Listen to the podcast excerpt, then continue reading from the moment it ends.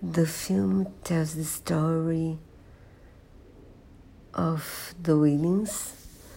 Richard is the father of Serena and Venus and other three or four girls. He was obsessed with the idea of making them, at least one of them, a big champion, tennis champion. And what happens is that he has two very talented girls, but he made them train all the time.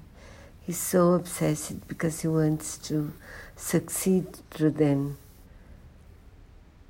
And so his wife helps him a lot as well, but she, her vision is more clear than his because he's sometimes he's blind to what his children want and their own dreams and stuff.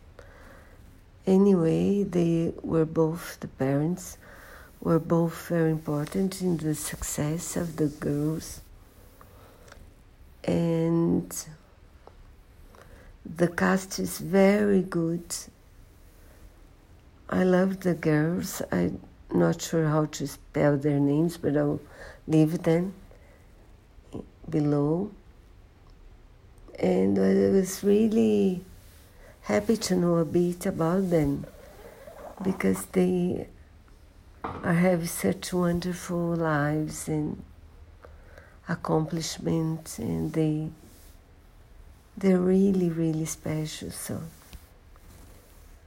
I was very glad I saw this movie.